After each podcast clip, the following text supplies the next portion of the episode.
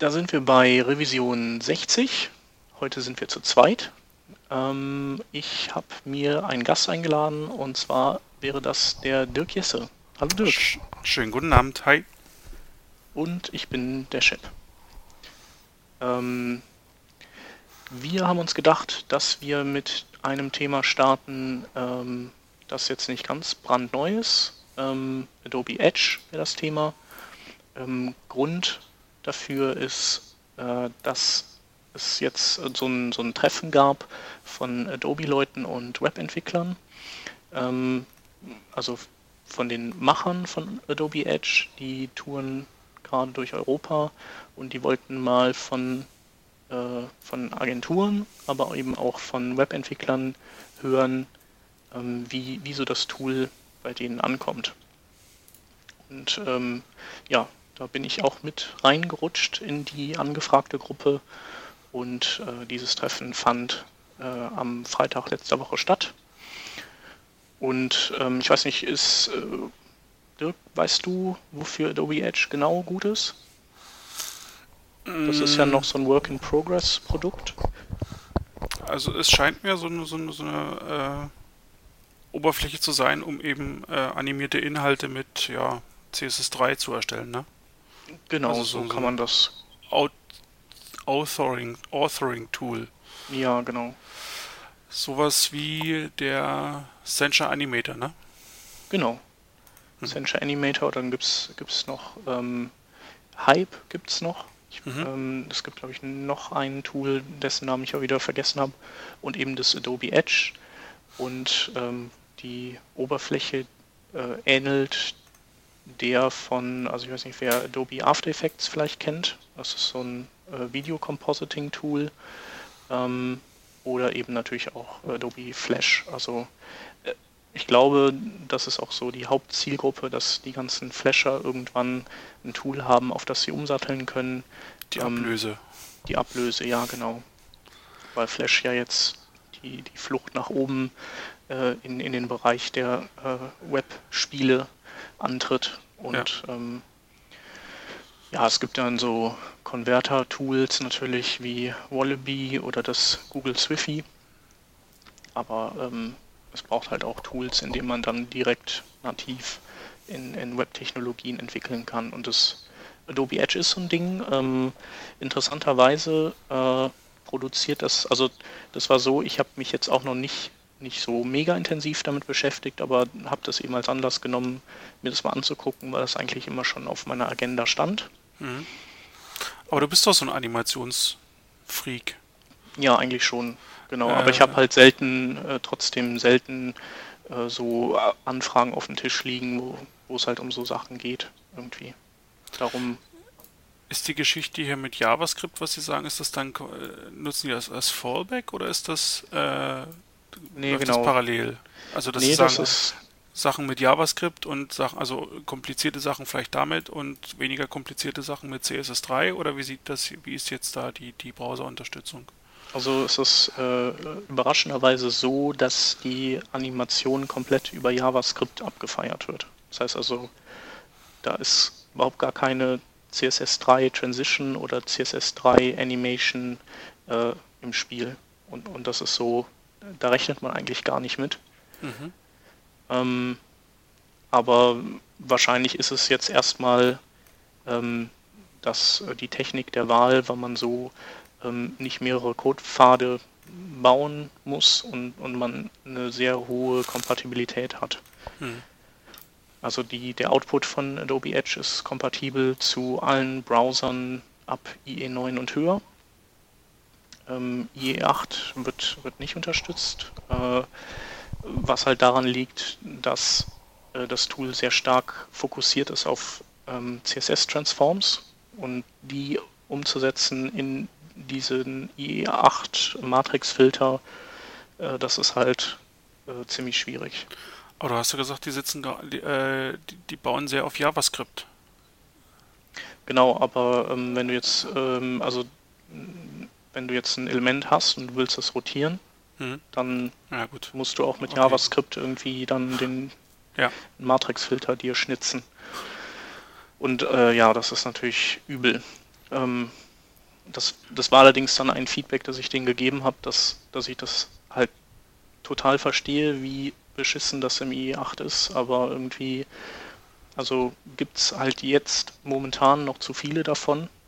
Mal sehen, ob, ob vielleicht Microsofts ähm, geänderte Upgrade-Strategie ähm, daran was ändert oder ob das Tool jetzt noch so lange in der Entwicklung steckt, dass hm. wenn es dann rauskommt, dass der IE8 dann, dann auch wieder egal ist.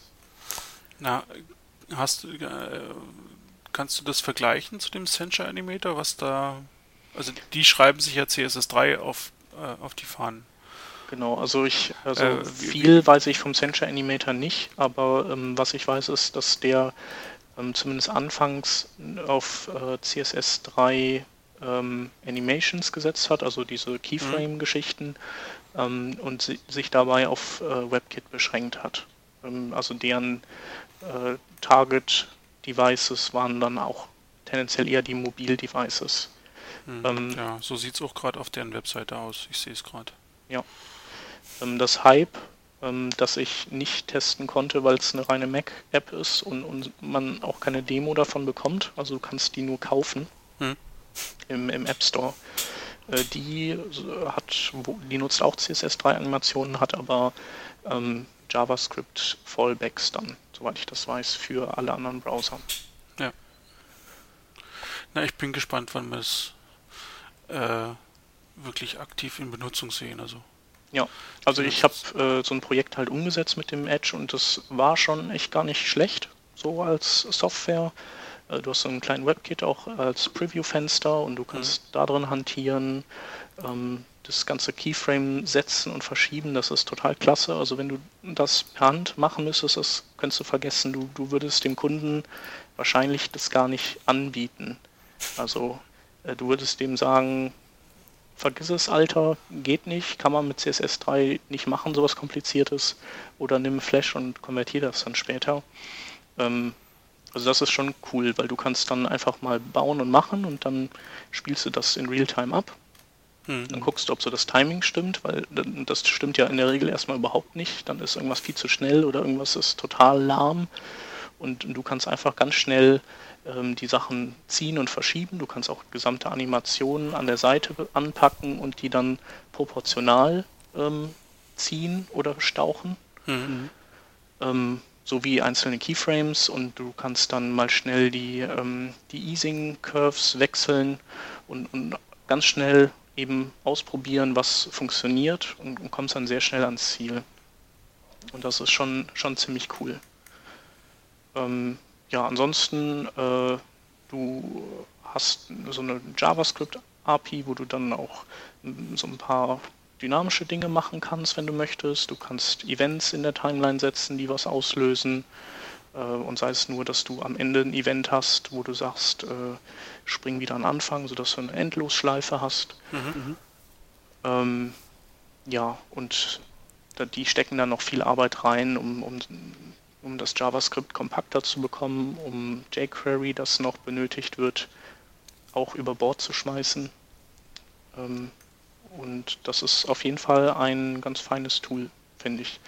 Ähm, noch ein großer Nachteil ist, dass du äh, dass du leider nicht Dinge bauen kannst, die äh, deren, ähm, ja, deren Leinwand flexibel ähm, sich verkleinern oder vergrößern kann. Das heißt, du musst also dein Projekt äh, vorher definieren, das hat so und so viel Pixel Breite und so und so viel Pixel Höhe und da drin spielt sich dieser ganze Krempel ab. Ähm, und das fand ich so ein bisschen doof, weil ich, äh, also mein Ding, an dem ich gebaut habe, war so eine Fullscreen-Geschichte, die halt auf verschiedenen Monitoren dann entsprechend immer Fullscreen sein soll und nicht mit mhm. Rand drum oder abgeschnitten oder so. Das müsste sich doch aber äh, mit CSS3 eigentlich äh, erledigen. Kann das sein, dass das jetzt an JavaScript hängt?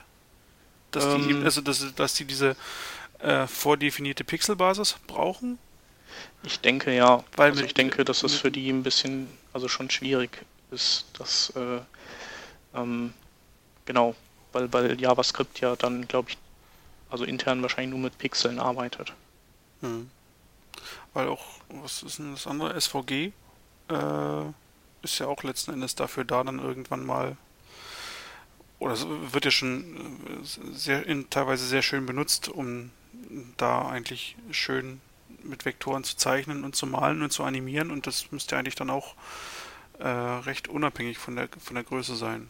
Ich weiß aber jetzt nicht genau wie. Also ich weiß es von Canvas, da ist es ja. Aber Canvas ist eine klassische Leinwand, da hast du nur mal diesen Pixelfokus, aber ich glaube bei SVG ist der auch schon weg, oder? Ähm, genau, bei SVG hast du das nicht. Also. Weil das wäre dann wirklich schön, dass man eben dann komplett. Also intern arbeitest du zwar äh, auch mit, mit SVG, äh, mit, mit äh, Pixeln, aber das sind dann nur so virtuelle Pixel. Also ja. wenn du das Ding dann größer ziehst, dann, dann äh, passt das. Nee, cool. Ja. Okay, dann ähm, bleiben wir so ein bisschen in der äh, gestalterischen Welt. Und zwar ähm, unsere immerwährenden WebKit-Aktualisierungen, die, die kommen ja auf regelmäßiger Basis.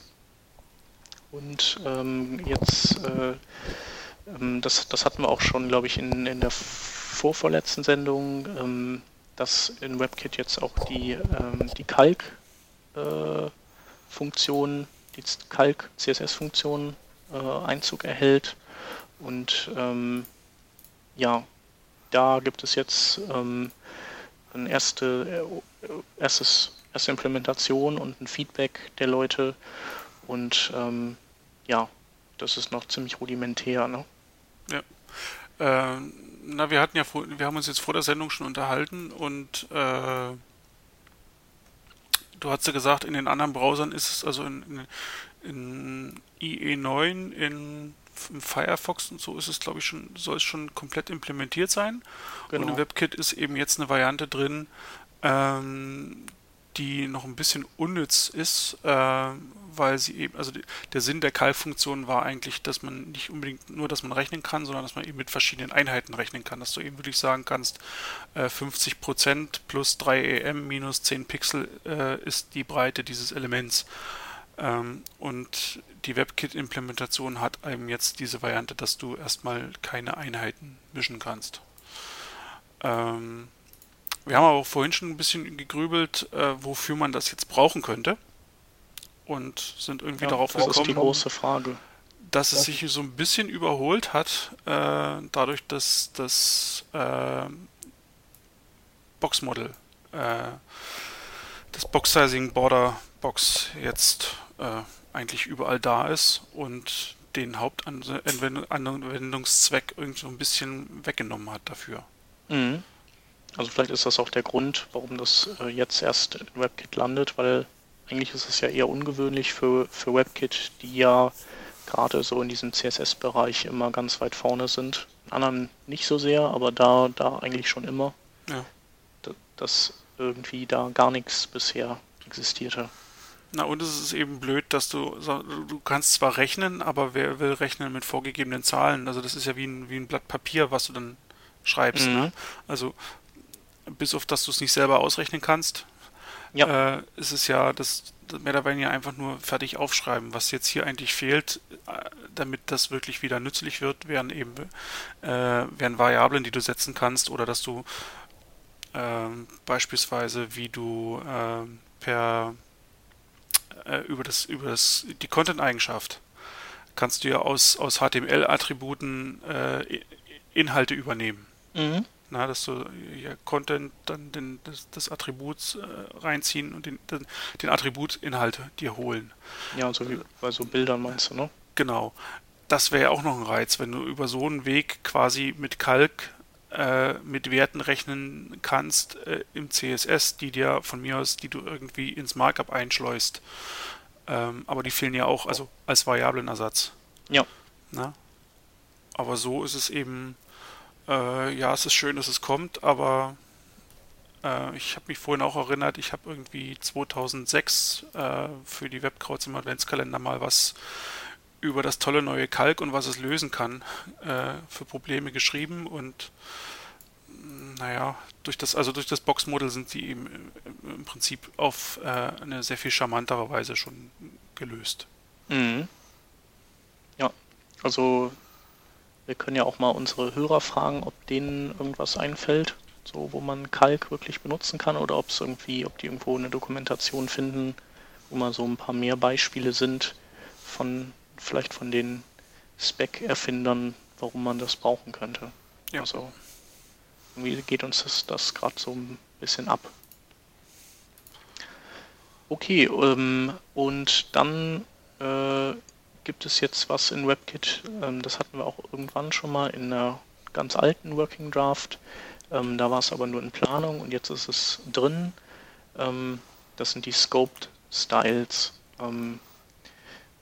Scoped Styles äh, bedeutet, du kannst ein äh, so ein Style-Block äh, in ein HTML-Element einhängen und wenn du das Attribut Scoped dranhängst, dann gilt, gilt die CSS-Definition, die, die sich darin befindet, nur für alle Elemente, die sich innerhalb des Elements befinden, ähm, wo auch dieses, dieser Style-Block dranhängt. Also mhm. wenn du so ein, so ein Diff hast und da hängt dieser Style-Block dran, dann stylt der mit seinen Anweisungen alles, was innerhalb dieses ähm, Div-Blocks drin ist. Das heißt, es ist jetzt nicht das Style-Attribut, sondern du hast in dem Div dann äh, äh, als Child-Element ein Style-Element, wo ja, dann genau. ein komplettes Style-Sheet drinstehen kann. Genau. Ja. Äh, nee, die Idee finde ich total cool.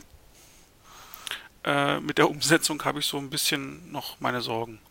Ähm, also die Inwiefern? Idee naja, ich wüsste nie, was ein Inline-Style mir helfen soll. Also in dem Moment, wir sind ja gerade so weit, dass wir sagen, Style-Sheets, wir wissen jetzt, wie, wie man sie einbindet. Und eigentlich, dass man Inline-Styles nimmt oder auch Inline-Style-Sheets an der Stelle, die man im HTML mit sich rumschleppt. Ähm, also, dass das die einzige Lösung ist, finde ich ein bisschen doof. Na, dass, dass du also mhm. wirklich nur das ins Markup klatschen kannst und eben nicht äh, als externe Ressource anlegen. Ja. Aber das Konzept äh, von Scoped Styles finde ich total klasse. Ja. Dass, dass du eben wirklich sagen kannst, äh, du hast einen CSS-Bereich, den, den definiert, da gibt es ein CSS dafür und das stylt dieses, dieses, diesen Bereich und da kann eben, äh, ich weiß nicht, ob von außen jetzt da was noch stören kann, von, von dem, was um dieses also, äh, das Diff noch drumherum ist. Ja, ich glaube leider schon. Das wäre halt cool, wenn das auch dann Wenn's, Wenn das komplett ein eigener geschützter wäre. Container wäre, ja.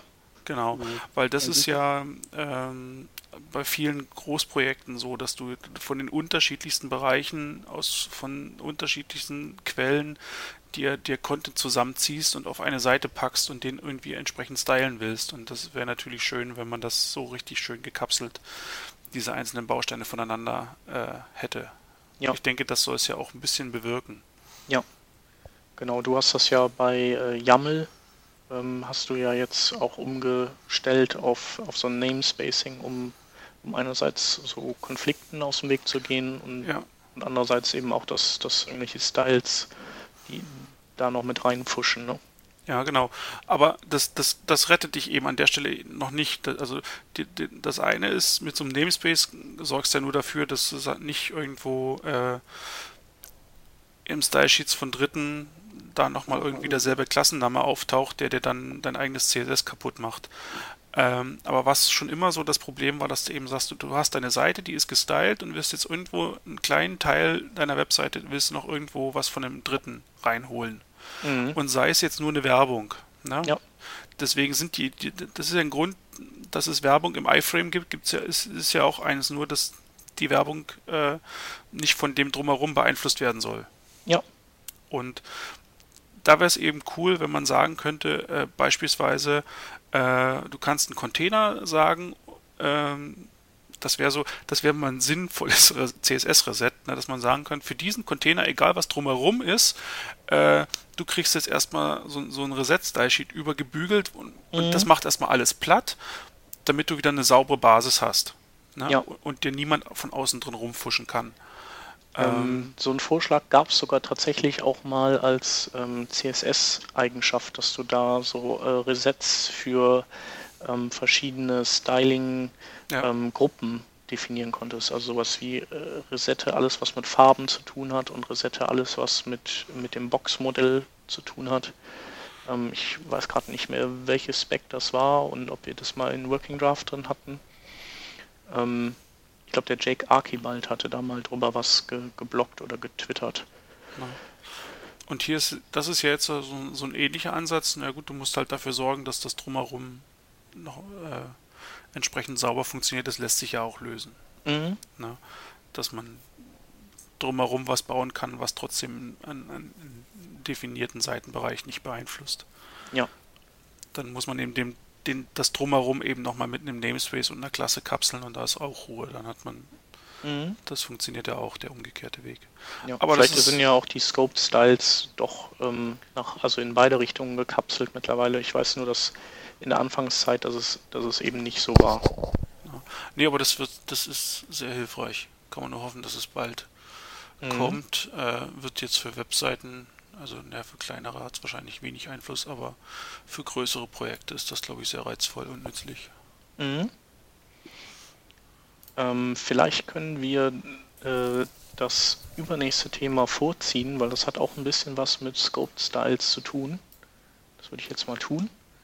Ähm, und zwar ähm, gibt es, äh, ähm, wir hatten mal irgendwann über das Shadow DOM gesprochen äh, bei Working Draft. Da, ähm, das Shadow DOM sind sozusagen versteckte DOM-Baum-Bestandteile, die ähm, Teil von äh, Input-Elementen sind zum Beispiel, also von einem Kalender-Widget oder sowas. Und ähm, da gibt es momentan auch einen großen Wildwuchs und äh, da ist auch nicht geregelt, wie man da in diesen Shadow DOM hineingreifen und stylen kann. Ähm, und äh, irgendwann äh, äh, gab es dann auch mal so die Idee, hey, warum dürfen das eigentlich nur die Browserhersteller, also ihr ihre eigenen Widgets versteckt implementieren, ohne dass wir die im DOM sehen. Äh, warum öffnen wir das, diese Möglichkeit nicht allen Entwicklern, zum Beispiel von so Frameworks wie jQuery UI oder ähm, dem Dojo Toolkit oder XJS. Hm. Und ähm, daraufhin ist eine neue äh, Spec, äh, ähm, ja, der, der, Grundstein gelegt worden, das sind die Web Components. Und ähm, die sind mittlerweile ein bisschen weiter gediehen ähm, und sind, äh, sind eigentlich eine ganz coole Sache. Also ähm, die Web Components, die bestehen aus, äh, oder gibt es zwei Nutzungsszenarien dafür. Ähm, das eine ist, dass man äh, Dekoratives äh, damit erstellt und das andere ist, dass man komplett komplette eigene Elemente damit erstellen kann. Sowas wie diese Widgets, ähm, die wir eben angesprochen hatten. Hm. Ähm, diese, diese Decorator-Geschichten, äh, das ist zum Beispiel, ähm, wenn wir bestimmte Sachen gestalten wollen bei uns auf den Seiten, dann müssen wir teilweise ja zusätzliche Elemente einfügen, damit wir unser CSS irgendwie so anwenden können, dass das alles so funktioniert, wie wir das gerne hätten. Stell dir vor, du hast irgendwie einen, äh, einen Text und der fadet nach unten hin äh, ins, ins Weiße aus. Also wie würdest du es machen? Wahrscheinlich, du würdest einen, einen Div nehmen oder einen Box-Container, der Position Relative hat und dann würdest du äh, ein weiteres Element reinsetzen, das du absolut unten positionierst mhm. über dem Text mit einem Farbverlauf ins Weiße, um ja. das so wegzumaskieren. Ne? So ungefähr, ja. Und ähm, das ist ja eigentlich was nur was Dekoratives und trotzdem ähm, bläht es dein DOM-Tree auf. Weil du musst das Element ja anlegen und ähm, das ist halt dann der eine Anwendungsfall, dass du diese Web Components ähm, nehmen kannst, um sowas wie diese Pseudo-Elemente zu erstellen.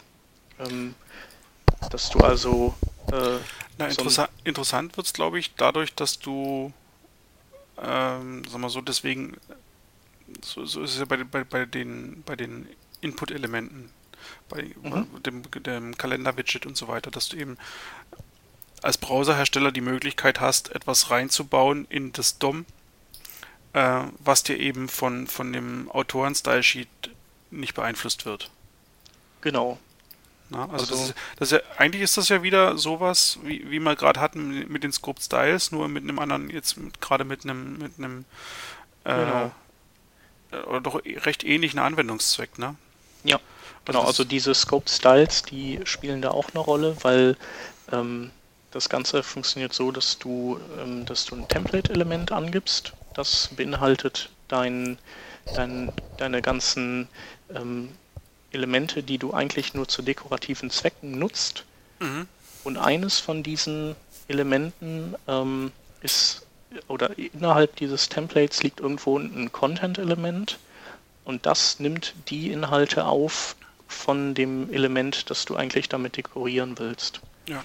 Und diese Template ist erstmal, äh, die, die liegt da so rum und du hast äh, auch in dieser Template einen Scoped Style drin, das definiert, wie diese ganzen darin definierten Elemente ähm, gestylt werden sollen. Und bei diesen dekorativen Elementen kannst du dann ins CSS reingehen ähm, und ein Element, das du dekorieren willst, damit, da setzt du dann die Eigenschaft Decorator Doppelpunkt URL und dann die in Klammern die ID von dieser Template. Mhm.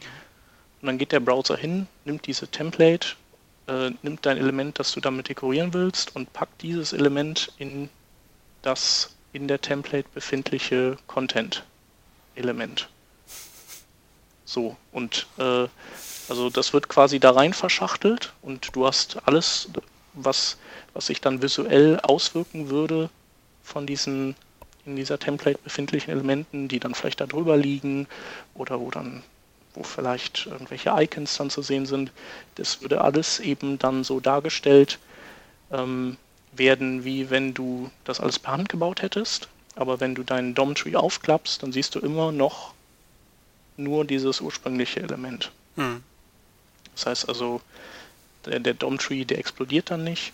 Und vor allem ähm, kannst du eine so eine Template definieren und dann äh, mit Hilfe von CSS diese Template auf tausende Elemente dann anwenden. Du musst also nicht jedes Mal ähm, selber dieses ganze HTML rausschreiben. Ja.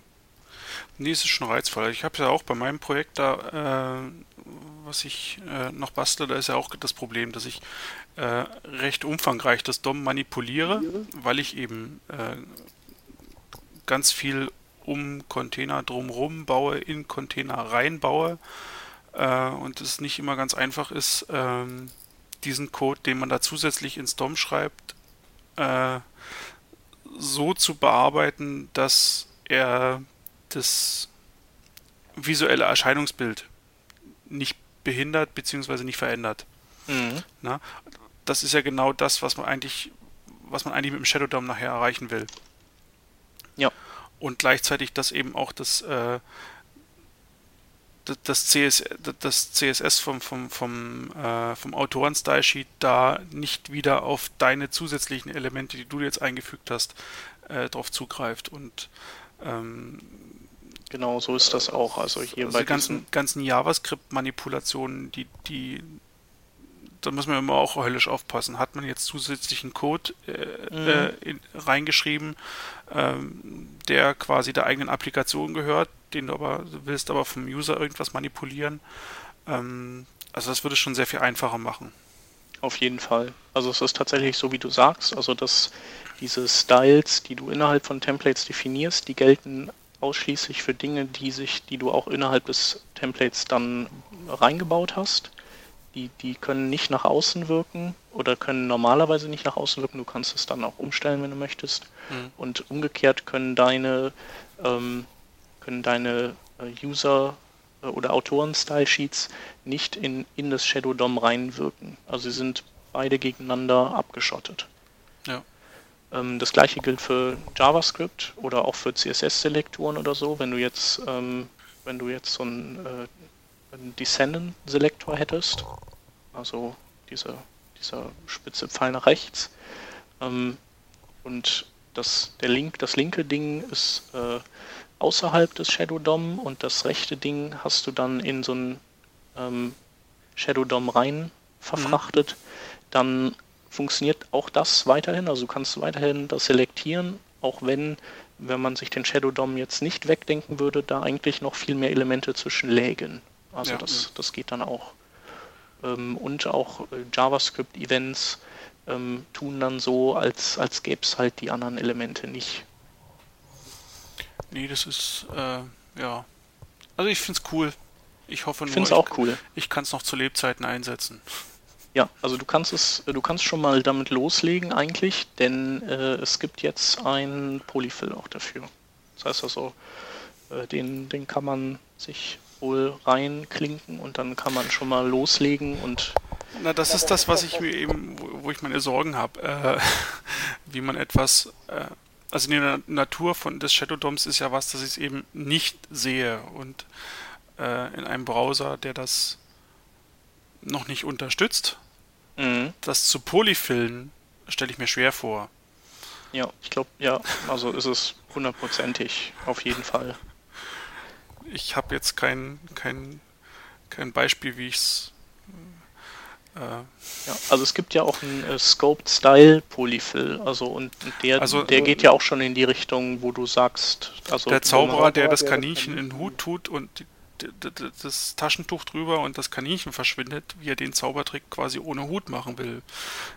Also den ja. Hut kann man nicht polyfillen, der Hut muss da sein. Ja.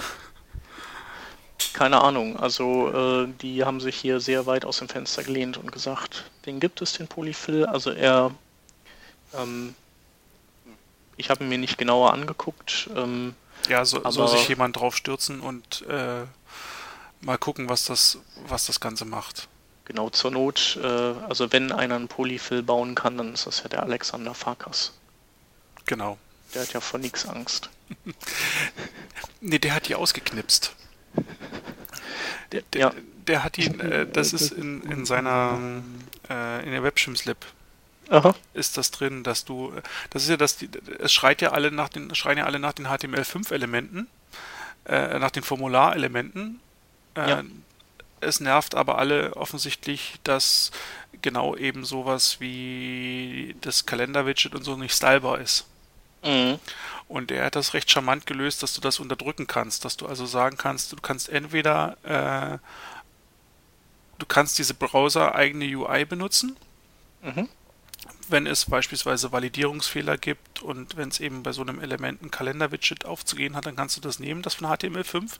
Du kannst es aber auch per JavaScript, äh, per Polyfill abfangen lassen und kannst den Event geben lassen, sodass du deine eigenen, dein, deine eigene, äh, dein eigenes Widget da einbinden kannst. Okay. Und damit ist das Ganze wieder stylebar.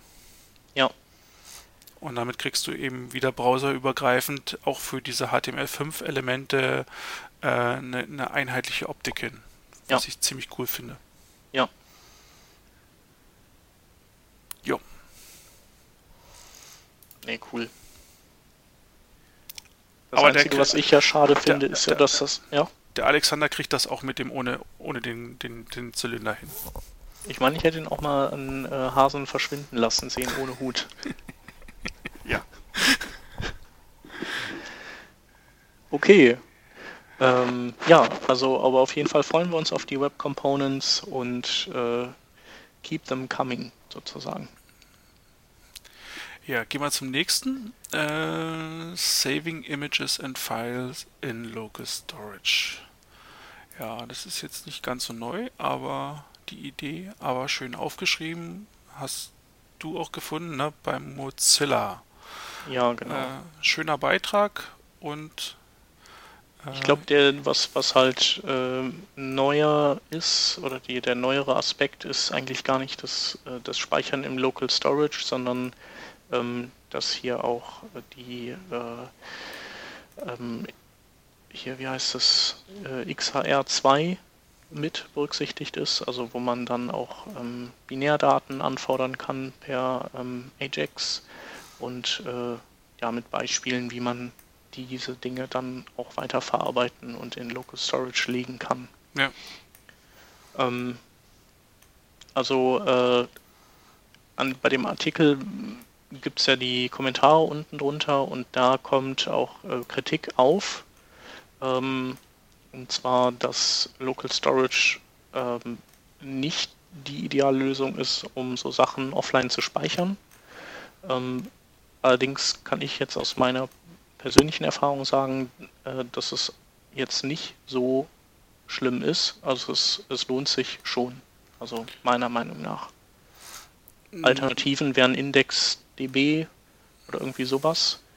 Ähm, weil das Argument ist halt, äh, dass, dass es diesen einen Local Storage gibt und ähm, die Zug oder die, der Abruf der Daten äh, seriell geschieht und dass du ähm, ähm, dass, dass du diesen einen Local Storage eben auch ähm, im Zweifelsfall muss der Browser den über mehrere Tabs hinweg ähm, synchron halten und, und das alles kostet Zeit. Hm. Ja. Also was ich cool finde an der Lösung, also dass man jetzt irgendwo Bilder speichert für eine Webseite, halte ich irgendwie für ziemlich schräg. Ähm, also, um, um es nur in diesem Sinne einzusetzen. Was ich aber an Local Storage ziemlich cool finde und da ist Bilderspeichern auf einmal wieder, kann das ganz schick sein. Äh, wenn du dir vorstellst, du hast äh, beispielsweise so ein kleines Malprogramm im Canvas und lässt auf einer Webseite irgendwie was malen. Mhm. Ähm, und wenn das jetzt was ganz furchtbar Wichtiges ist, was man da malt, hat man, oder was man da im Browser macht, dann ist das ja immer für alle Beteiligten ganz schlimm, äh, sich vorzustellen, dass der Browser auf einmal in die Knie geht, äh, beispielsweise, dass äh, die Verbindung abbricht, dass man nicht speichern kann, dass man, dass man den Browser, weil man mal einfach so äh, zuklickt und die Seite weg ist und alles so eine Geschichten. Ähm, das Schöne ist, diese ganzen Sachen, also Seite verlassen, äh, weil man eben versehentlich mal auf den Link geklickt hat oder mal äh, den Tab geschlossen hat, das ist ja bei so einer Applikation recht leicht abzufangen äh, dass sich der Nutzer da gerade wegbewegen will und in dem Moment äh, das dann zu nutzen, um zu sagen, ich mache mal eben von dem, was hier ganz offiziell noch nicht gespeichert wurde, äh, eine Sicherheitskopie in Local Storage, ist was ziemlich Cooles.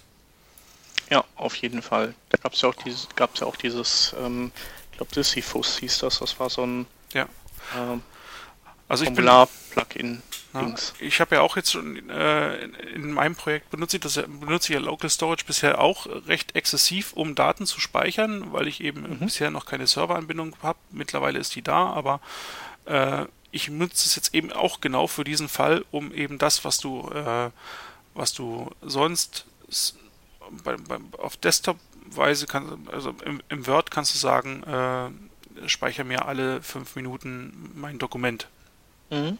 Ja, und hier kannst du eben sagen, ich, ich will jetzt nicht den Server ständig nerven mit irgendwelchen Sicherheitskopien, äh, die er mir alle fünf Minuten zieht. Wenn ich 100 Entwickler habe, äh, 100 Leute auf der Seite habe, dann hat der Server nur noch damit zu tun, ähm, ständig diese Zwischenbackups zu, zu, ab, wegzuspeichern, sondern das ist was, das kann ich wunderbar per JavaScript äh, Local Storage aufhalsen. Und jederzeit, wenn ich beim nächsten Mal, nächsten Seitenbesuch wieder komme, kann ich gucken, ist da noch was, was man hätte vielleicht speichern können, weil es wichtig ist mhm. Nutzer, sag doch mal, was willst du damit machen? Ja. Und dann ist das ziemlich cool. Auf jeden Fall. Deswegen, also ich finde es auch gar nicht so schlecht. Äh, man muss sich halt so, so teilweise ein bisschen Logik noch drumherum bauen. Also wenn man jetzt irgendwelche Sachen drin speichert, ähm, die man eventuell auch vom Server abrufen kann, dann muss man halt immer noch einen Timestamp mit reinpacken, damit man dann gucken kann, ist der irgendwie äh, neuer oder älter als das, was ich auf dem Server liegen habe. Ja, genau. Ähm, das muss man halt alles ähm, selber sich überlegen, wie man das äh, abspeichert und auswertet. Aber das ist jetzt ja auch keine Raketenwissenschaft. Ähm, also ich hatte, ich hatte mal, oder ich habe so ein Projekt, da geht es eben darum, ähm, da kann man per, per Ajax äh, Suchergebnisse sich ausgeben lassen und jedes Suchergebnis hat so ein kleines Thumbnail-Bildchen. Und du kannst halt äh, hunderte Suchergebnisse auf dem Schirm haben. Ähm, und da fand ich das eine super Sache, dass ich diese Bilder, äh, die habe ich mir immer per Ajax geholt. Ähm, und dann habe ich die in Local Storage gelegt und beim nächsten ähm, Rendern der Suchergebnisse, also auch am nächsten Tag, hm. wenn da jetzt nochmal jemand draufkommt, gucke ich halt, habe ich vielleicht das Bild mit der ID schon in meinem Local Storage drin liegen und dann, äh, ähm, wenn ja, dann, dann holt er sich das überhaupt gar nicht mehr vom Server. Das genau. ist halt ganz, ganz cool. Genau, und was man bedenken sollte, ist, ähm, dass man nur 5 MB pro Domain oder pro Host in seinem Browser zur Verfügung stehen hat zum Speichern. Ähm, sind es 5 oder zweieinhalb? Äh, es sind 5 MB, aber weil die Daten, die man darin ablegt, in UTF-16 enkodiert werden vom Browser, hm. verbrauchen die halt doppelt so viel Platz und dadurch hast du effektiv, kannst du nur zweieinhalb MB an, äh, ja, an Daten abspeichern. Ich habe nämlich, genau, ich habe nämlich die zweieinhalb im Kopf. Ja, genau.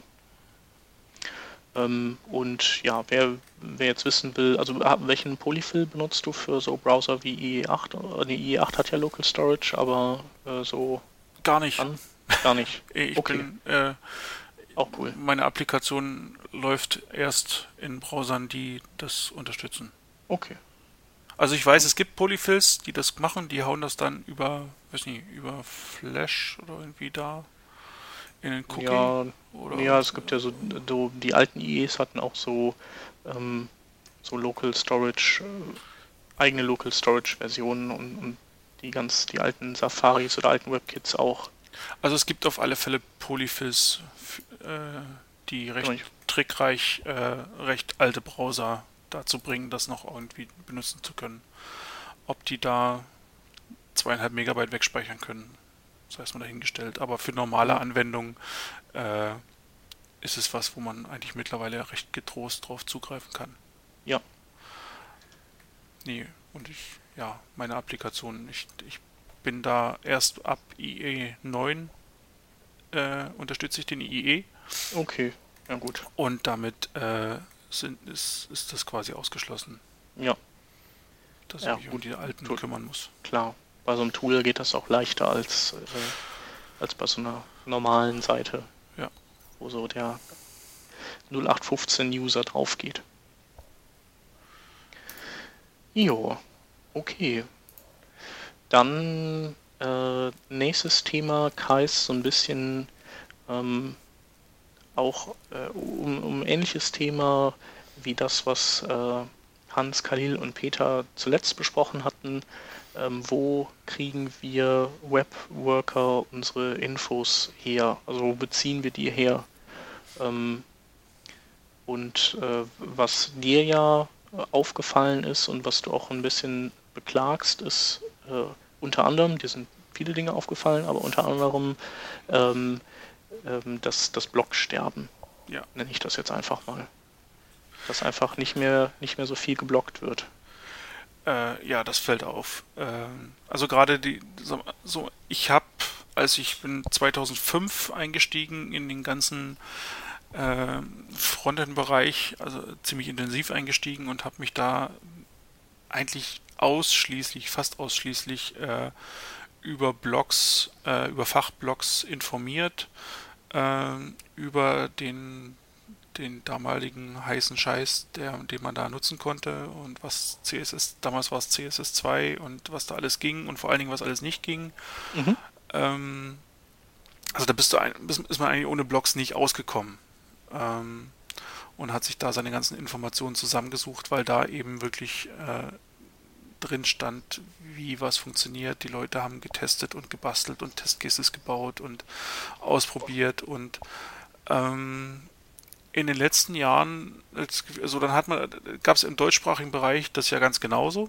Ne? Zwar sicherlich ein bisschen weniger, aber äh, da gab es eine ganze Reihe von Entwicklerblogs und irgendwie sind die in den letzten Jahren gefühlt alle verschwunden. Ähm, und dann fragt man sich schon, wo kriegt man jetzt noch aktuelle Informationen her, ähm, zu neuen Geschichten. Also genau sowas, wie wir hier schreiben. Ne? Wenn wir, wir erzählen, ähm, dass es äh, ein Web Components Polyfill gibt. Ne? Ähm, ja. Ich vermute aber, man hat echt Schwierigkeiten, jemanden zu finden, der das Ding mal anfasst und äh, mal einem anständigen Test unterzieht, was es kann oder nicht und darüber blockt. Ja. Und ähm, nun sind die Web Components vielleicht etwas exotisch, aber auch so Standard-Polyfills wie den für das Placeholder-Attribut ähm, habe ich jetzt noch nicht wirklich mal einen Beitrag gesehen, der mal die tausend verschiedenen Implementationen, Polyfill, äh, die tausend verschiedenen Polyfills dazu äh, sich mal zu Gemüte führt und mal guckt, äh, wann die funktionieren und wann nicht. Mhm. Äh, und ähm, ich glaube, das ist aber auch einfach richtig viel Arbeit. Ja, natürlich. Aber ja. das ist das Schöne war ja damals, dass sich gerade als, äh, als die ganzen Browser im, im, im CSS-Bereich nicht konnten, wie sie, äh, wie sie eigentlich sollten, vom Standard her, äh, sich da tausende Leute die Mühe gemacht haben. Ansonsten hätten wir heute nicht so eine wunderschöne Erfahrung, ähm, auf wie viel tausend Weisen man den IE6 mit seinen eigenen Hacks wieder austricksen kann. Ja. Ähm, auch wenn das jetzt niemand mehr will. Ja, da muss ich ja nochmal äh, meinen äh, Gott der IE6 oder IE-Hex, den, den Ingo Chao irgendwie nochmal kurz erwähnen. Ja, genau. Der, der, der schon Sachen über den IE wusste, da, äh, da haben wir noch irgendwie so ungefähr in die Hose geschissen. Ja. Da wusste der schon, wie man dem das Fell über die Ohren zieht.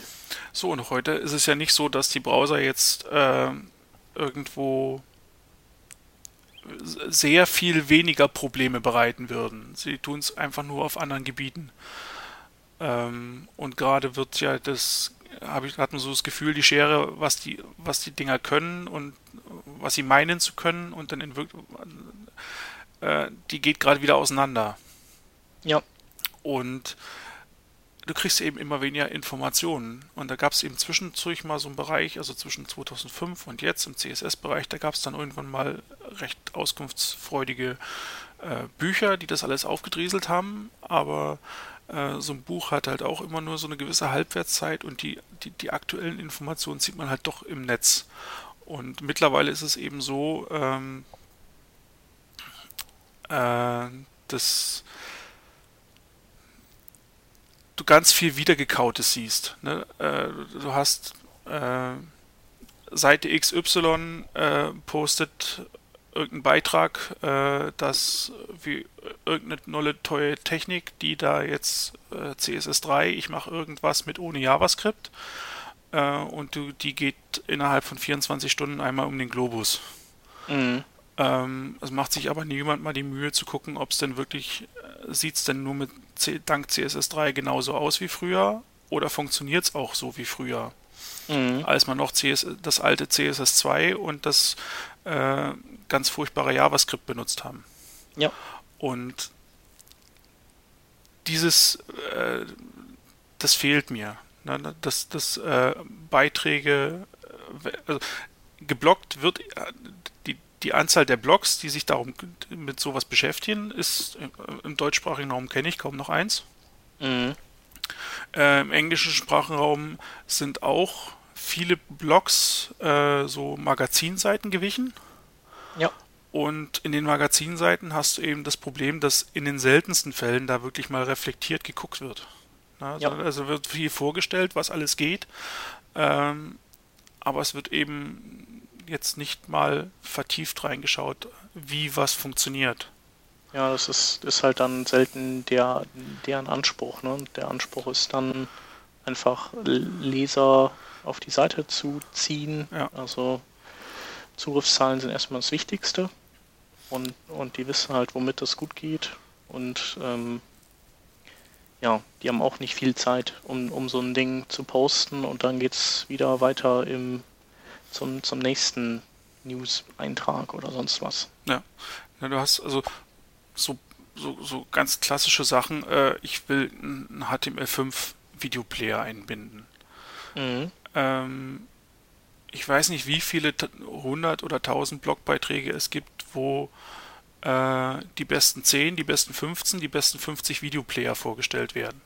Ja, ja. Ähm, die kannst du meistens in der Pfeife rauchen dass mal also jemand die, hinguckt. Die Einträge.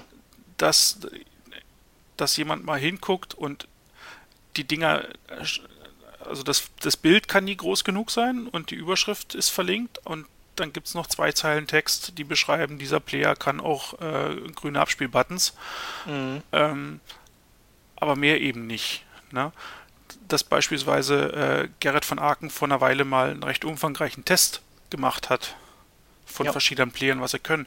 Das, das, verlinkt ja kaum noch jemand. Ne? Also die Seite ist da, er pflegt die Seite auch. Ähm, da kann man immer noch drüber streiten, ob dieser Test den Gerrit da gemacht hat, äh, wirklich alles so sauber abdeckt und ob der schon genug Informationen bringt. Aber er bringt schon mal sehr, sehr viel mehr als das, was, äh, was diese Seiten alle bringen. Ja. Und es macht sich aber auch niemand mehr, das Ding zu verlinken. Ich meine, ich brauche bloß mal in Google eingeben und das Wörtchen Test dahinter zu schreiben und ich finde es ja schon. Na, also das ist der zweite Teil, dass eben, äh, wenn noch irgendwo Informationen kommen, also auch dieses, dieses Querverlinken mhm. weg ist. Ich erinnere mich immer, äh, ich, also Frank Bülke hat noch einen Blog, ne?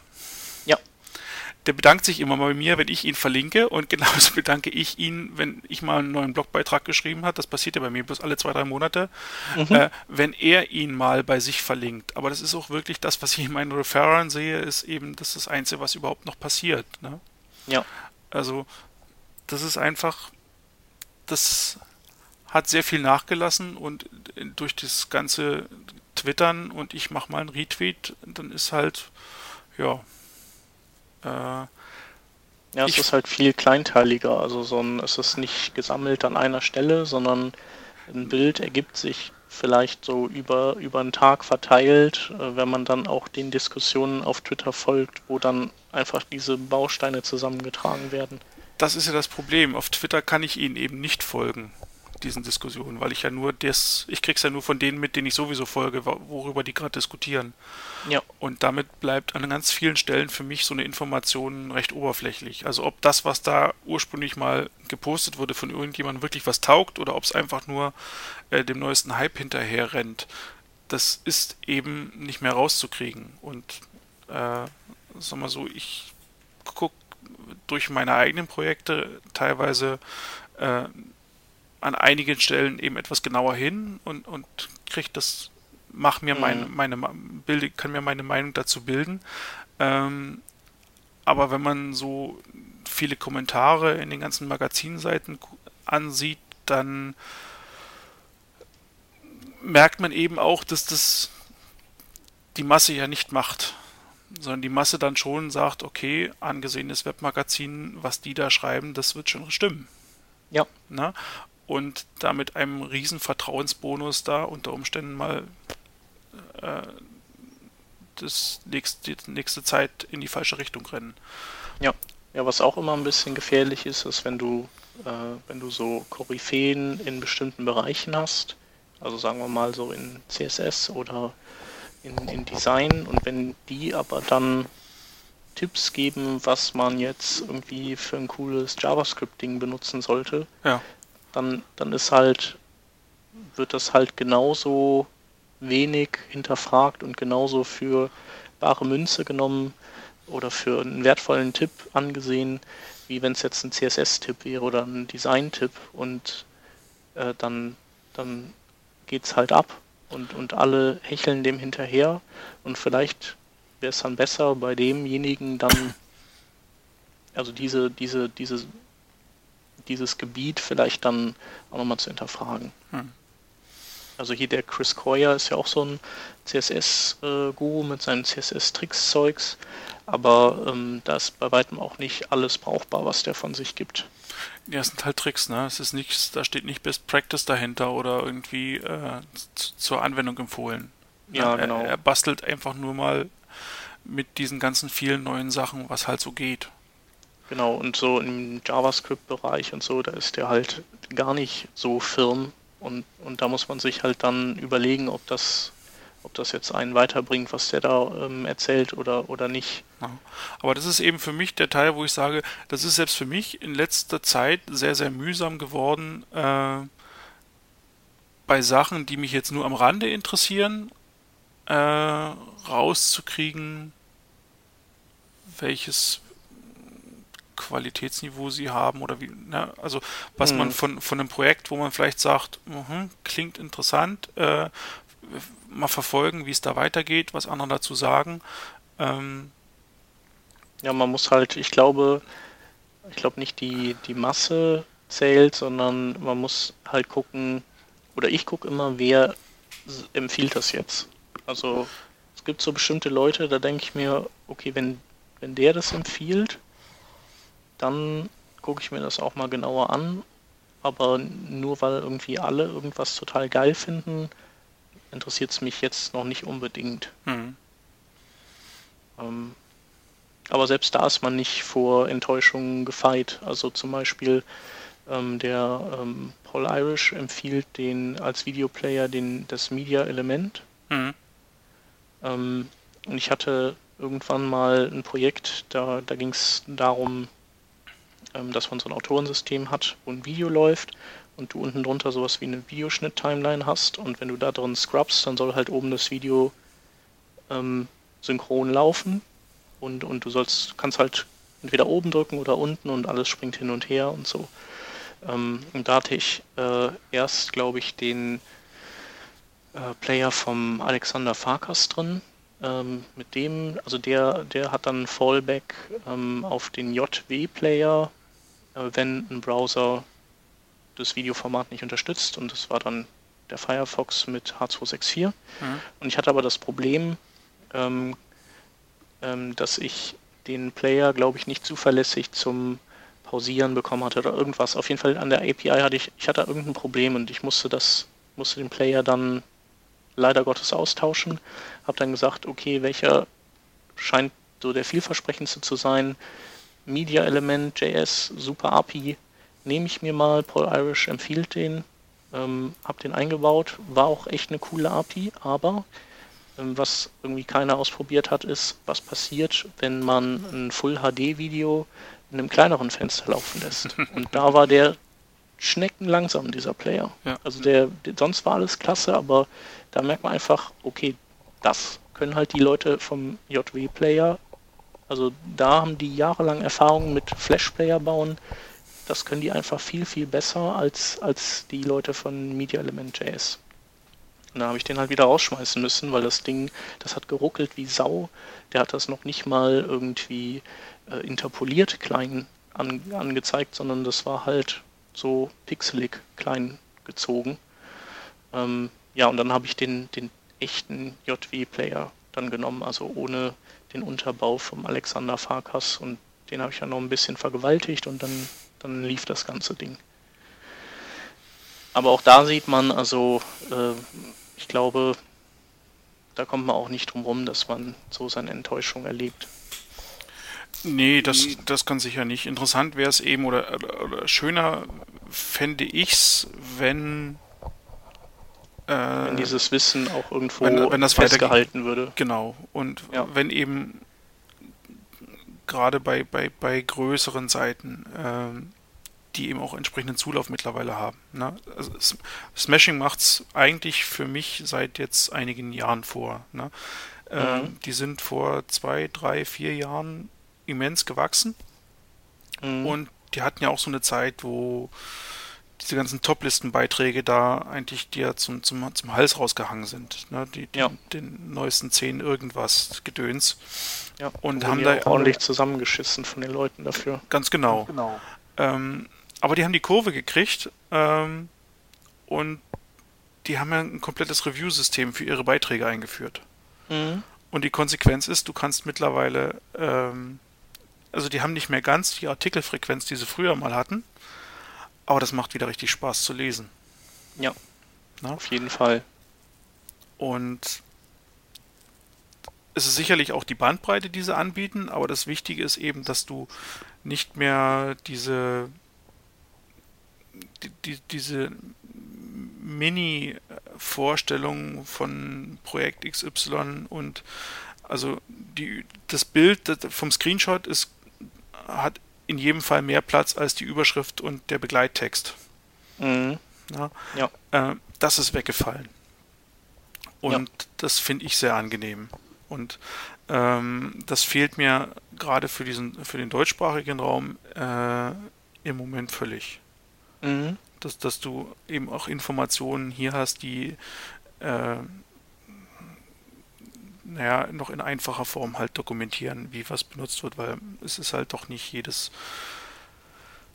Thema so einfach zu verstehen, dass ich es dann auch noch sofort in Englisch äh, mhm. lesen will. Ich hätte dann ja. auch, selbst ich dann gerne mal die ein oder andere Info auch in Deutsch. Was ich ja äh, als Quelle total gut finde, obwohl das eigentlich eine Quelle ist, die, die ein ganz großes Spektrum an Themen abdeckt, ist ähm, golem.de. Ja.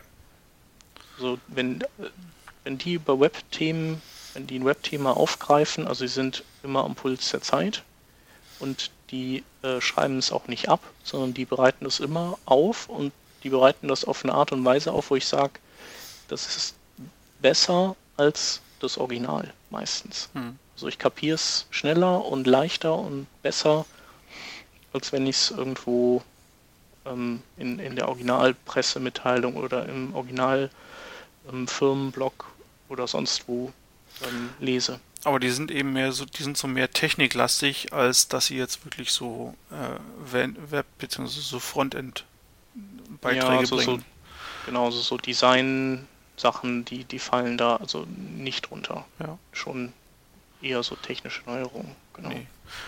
nee von daher, also man kann sich es eigentlich nur wünschen, dass äh, so gerade so CSS3, JavaScript, das in dem Bereich äh, ja irgendwann mal wieder mehr Leute äh, mhm. bloggen. Ja, ich glaube, der Peter nimmt ja auch wieder ein bisschen an Fahrt auf gerade. Tiefgründiger, ja. Der hat ja jetzt seinen Blog endlich nach ewigen Zeiten mal von WordPress auf äh, ModX portiert. Und von dem weiß ich auch, dass er noch ganz viele noch nicht publizierte, ähm, aber fast fertige Blog-Einträge darum liegen hat. Ja, ich kann es nur hoffen, dass es raushaut, weil ähm, kann eigentlich nicht kritisch genug sein. Ja. Weil weichgespült, das haben wir wirklich im Moment genug und ähm, also das macht es echt schwer, ja. äh, sich, sich über Themen zu informieren, finde ich im Moment. Ja. ja, es fehlt irgendwie so ein, so ein bisschen ein tiefgründigeres äh, deutsches ähm, Webentwickler-Magazin oder ja. so, ne? Ja, so meinungsbildend. Mhm. Na, also von meinungsbildend würde ich halt sagen, dass, äh, dass da eben nicht nur berichtet wird, es gibt was Neues, sondern dass da eben auch äh, mal eine Wertung dazu kommt. Ja. Äh, die auch mal sagt, äh, von wegen ist Quatsch oder hat zumindest die Macken oder geht dort nicht. Mhm. Äh, na, und, ja. Äh, ja. Ja, ansonsten, was bleibt noch für Quellen zu nennen, wo wir Infos herbeziehen? Ähm, also meine also Quellen glaub, sind hauptsächlich ja. ja. Twitter und Google Plus, aber eben auch nur, weil ich äh, eine ganze Reihe von englischsprachigen Ent Entwicklern mittlerweile folge. Ja. Ähm, und da eben höre und lausche, aber das Problem ist eben wirklich, dass äh, an vieles an mir ich an mir vorbeirauschen lasse, weil ich gar keine Zeit habe, mir darüber mhm. selbst eine Meinung zu bilden, sondern ich muss eben wirklich, ähm, ich muss reingucken. Ja. Na, also mein Thema ist halt seit immer und Ewigkeiten CSS-Frameworks. Ich habe mittlerweile, glaube ich, um die 60, 70 Projekte auf meiner Platte, mhm. äh, weil ich die eben, wenn ein neues rauskommt, wenn ich drüber lese, dann in der Regel dahin gehe, es runterlade und mir angucke. Ja. So, und ähm, ja, eigentlich müsstest du, müsstest du ja auch mal auf, auf Englisch über die Dinger bloggen. Du bloggst ja eigentlich nur auf Deutsch, oder? Ich blogge im Moment so gut über so gut wie gar nicht, weil ich äh, mit meiner Zeit das irgendwie nicht auf die Reihe kriege. Ja, klar. Ähm, das ist ja auch super zeitintensiv.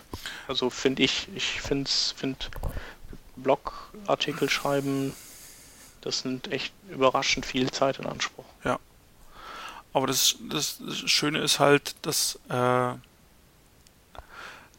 dass es eigentlich sehr, gerade in, in, in, in einem Blog Spaß macht, äh, auch mal was auseinanderzunehmen, äh, was da ein bisschen reinzubohren. Mhm. Ähm,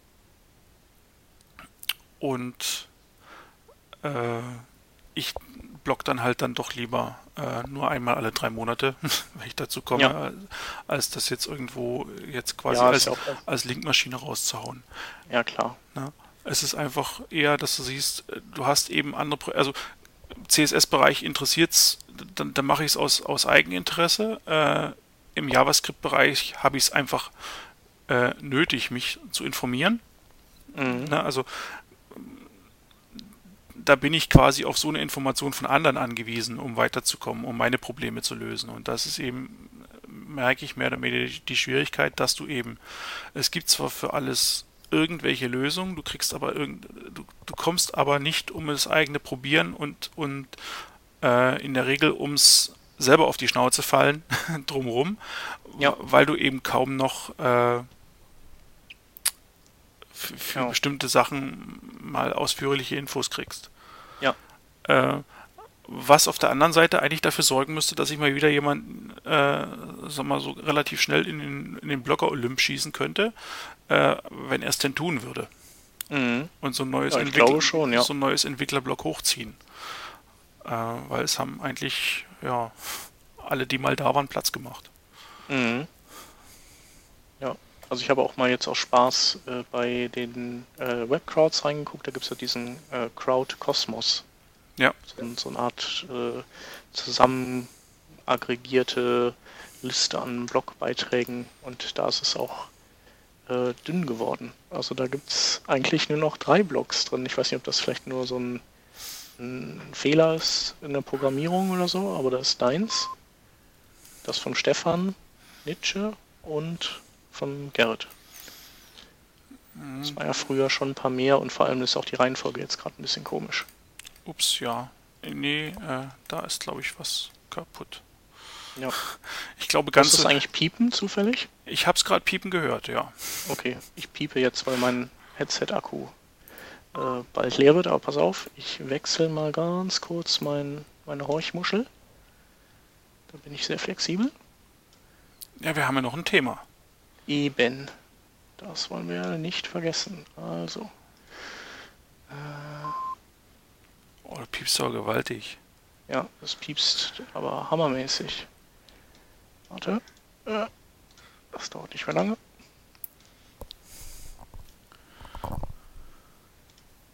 Hören das eigentlich nachher die Hörer, das Piepen?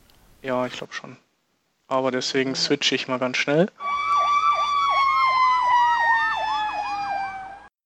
Na, geht's wieder? Ja, jetzt geht's. Ah. Jetzt läuft die Aufnahme. Jetzt klingt's doch deutlich durch die Röhre. Echt? Jetzt ist wieder besser. Okay. Ja, äh, genau. Wir hatten äh, gerade ein äh, Epic-Aufnahme-Fail und deswegen setzen wir nochmal flink neu an. Ähm, Im Prinzip haben wir das Thema der äh, Webentwickler-Infos äh, genügend durchgekaut und deswegen springen wir zum äh, letzten Hauptthema. Und zwar ähm, hatte ich ja in der vorletzten Folge gesagt, dass wir ein paar Karten für den Multimedia-Treff in Köln verlosen, und zwar für, die, für den Konferenztag am Samstag. Und äh, da ist der Dirk ja auch dabei. Ja, als, als Gast. Gast. Genau. Ähm, und äh, wir, äh, ähm, ja, wir möchten das natürlich gerne über irgendwas in den Kommentaren äh, ähm, machen, dass ihr da irgendwas tun müsst und dann diese Karten gewinnen könnt. Und äh, ja, wir haben uns ausgedacht, dass ihr vielleicht äh, einen Link zu einer guten Webentwickler-Ressource posten könnt und ähm, ja, dann würden wir drei Karten ähm, per Zufallsprinzip unter den Antwortern, äh, unter den Link-Postern auswürfeln. Genau, und zwar eine, ja, möglichst äh, auf der Höhe der Zeit. Ja, genau. Befindliche. Genau. Kein so eins, wo das Bild größer ist als der Text. genau. Okay, ähm, ja, dann äh, kommen wir zu unseren Schaunotizen. Und ähm, da das erste Ding heißt What Font Tool und ist eine Chrome Extension. Und ähm, mit Hilfe dieser Chrome Extension kann man dann beim Surfen, wenn man auf Seiten ist und äh, eine Seite entdeckt, die eine schöne Schriftart benutzt, kann man äh, auf diese Schrift draufklicken und bekommt dann ähm, angezeigt, welche Schriftart da verwendet wird. Und das Ganze unterstützt Typekit und dies äh, Google Font Directory. Genau, den nächsten mache ich wieder. Mhm. Das ist das Overthrow Polyfill für äh, die Overflow-Eigenschaft ähm, und die sorgt sich um das Scrollen auf mobilen, also auf, auf, auf äh, Touch-basierten Geräten äh, in äh, Elementen, die Overflow Auto haben. Wer also das schon mal probiert hat, in einem, auf so einem, Gerät da in einem iFrame oder in so einem simulierten iFrame zu scrollen, der hat da sicherlich gemerkt, dass das nicht so ohne weiteres geht, sondern dass das eigentlich äh, immer so Gesten sind, die dann mit zwei oder drei Fingern das Ganze erst ermöglichen. Äh, und das ist ein Polyfill, der das wieder äh, zu einer simplen Einfingergeste äh, zurückbringt und nutzbar macht. Und das ist sicherlich für Web-Apps, die speziell für Mobilgeräte entwickelt werden, äh, was sehr interessant ist. Genau. Ja, vor allem, weil also die, die Kunden, die checken es halt einfach nicht und ja. Okay, man kann, ne? eben, man ja. kann eben das native äh, UI-Verhalten damit äh, besser nachbilden. Ja, das auch. Genau, da gab es ja früher so iScroll und so ein Kram. Ja. Okay, nächstes Ding ist ein Artikel, ähm, da äh, dröselt jemand oder versucht jemand mal so ein bisschen systematischer an die Fragestellung ranzugehen, äh, wie sieht so die äh, Fragmentierung im Bereich der Android-Betriebssysteme tatsächlich aus? Also und wie weit vorangeschritten ist die Marktdurchdringung von zum Beispiel äh, Ice Cream Sandwich und wie wird es sich möglicherweise dann auch weiterentwickeln? Äh, ist insofern interessant, als dass wir uns ja auch immer fragen müssen, welche, welchen Android-Browser sollten wir jetzt noch irgendwie berücksichtigen und oder ähm, brauchen wir vielleicht nicht mehr berücksichtigen, weil Ice Cream Sandwich demnächst so richtig abhebt und dann alles geht. Und ähm, die traurige Nachricht ist, dass äh, 2012 nicht das Jahr von Ice Cream Sandwich sein wird. Jetzt habe ich aber den Graphen auch gerade auf und äh, das ist schon interessant, dass da Gingerbread abhebt wie Sau. Ja. Und Honeycomb da rumdümpelt an kurz vorm Unsichtbarsein, ne? Und äh, sind kurz aufeinander eigentlich entwickelt worden. Also ja, aber das Honeycomb ist ja, ist ja äh, nur für Tablets gewesen. Ja. Und das wird wahrscheinlich äh, der Genickbruch dafür sein. Das Ice Cream Sandwich ist jetzt. Das ist dann wieder. Ist wieder für alle, ne? Genau, das ist dann so unified quasi aus beiden. Also das Gingerbread mit dem Honeycomb zusammengeführt. Ja. Genau, aber die, die Zuwachskurve ist halt viel flacher als die bei äh, Gingerbread oder bei dem ähm, Frojo. Frojo war, genau. Genau, das ist auch deutlich zackiger gestartet. Ja. Ähm, das nächste äh, übernehme ich nochmal. Das ist äh, ähm, ein GitHub äh, Repository, äh, das Chaplin heißt und das ist von der Firma Nine Elements, äh, wo auch der Matthias Schäfer, der Molly arbeitet. Und ähm, die haben eine Sample Anwendung erstellt, anhand derer, die ihr Vorgehen bei der Arbeit mit Backbone.js und allen damit zusammenhängenden Fragestellungen ähm, demonstrieren. Und ähm, ja, die dürfte für all die Leute interessant sein, die ähm, JavaScript-Anwendungsarchitekten sind und, und eben sehr komplexe Web-Apps bauen. Ja, und. Ja, das letzte ist dann äh, die Webseite HTML, html5gamedevs.com, äh, die ein recht unterhaltsames Blog ist für Leute, die sich um den ganzen Bereich äh, HTML5, CSS3, JavaScript in Verbindung mit Spieleentwicklung interessieren. Da gibt es recht umfangreiche und offensichtlich äh, äh, ja, facettenreiche, Sachen, ne? facettenreiche Blogbeiträge zu den verschiedensten Anwendungen, Ideen und Spieleprojekten. Sieht ganz unterhaltsam aus. Ja, finde ich auch. Ist mal was zum Schmückern. Genau, fürs Wochenende. Ja, dann äh, sind wir jetzt durch. Zum zweiten Mal übrigens. Mhm. Und äh, ja, dank dir, Dirk. Ja, ich dir auch. Zeit. War schön. Gerne. Und äh, jetzt legen wir beide die Beine hoch. Ganz genau. Eigentlich habe ich es ja schon seit 20 Minuten oben. Stimmt, hört man auch. ja, dann mach's gut und äh, die Hörer hören uns dann in einer Woche wieder. Ciao. Tschüss.